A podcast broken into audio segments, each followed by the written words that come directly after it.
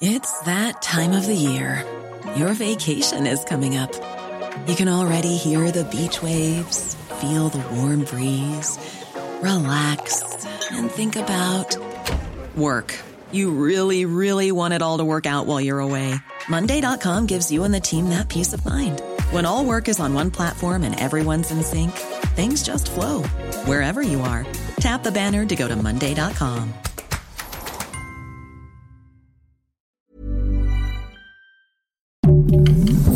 Heraldo Podcast, un lugar para tus oídos.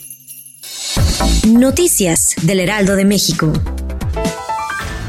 Este miércoles 28 de diciembre, el ex procurador de justicia Jesús Murillo Caram fue trasladado al reclusorio norte desde la torre médica penitenciaria de Tepepan para continuar con su proceso en prisión preventiva justificada. Así lo dio a conocer su abogado José Javier López García. El traslado ocurrido aproximadamente a mediodía y de acuerdo con su defensa, esta acción pone en riesgo la salud y vida de su cliente. De igual forma, señaló que la semana pasada el titular de la entonces Procuraduría General de la República dio positivo a COVID-19. La jefa de gobierno Claudia Sheinbaum supervisó la conclusión de las obras del tramo subterráneo de la línea 12 del metro que van de Miscuac a Tlalilco y anunció que este lunes 2 de enero del 2023 inician las pruebas preoperativas de este sistema de transporte al realizar un recorrido de Miscuac a Parque de los Venados.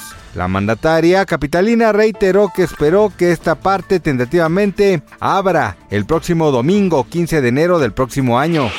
El caos aéreo persistía ayer en Estados Unidos tras la histórica tormenta invernal Elliot que dejó a su paso al menos 63 muertos durante las fiestas navideñas, la mitad de ellos en el estado de Nueva York. Ayer fueron cancelados más de 3.000 vuelos, según el portal Flight Aware, dejando en tierra a miles de pasajeros que tenían previsto viajar durante las vacaciones.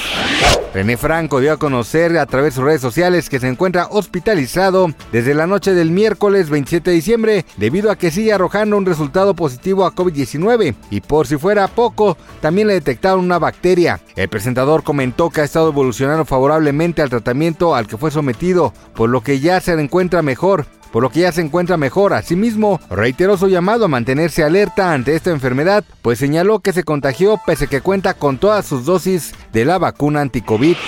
Gracias por escucharnos, les informó José Alberto García. Noticias del Heraldo de México.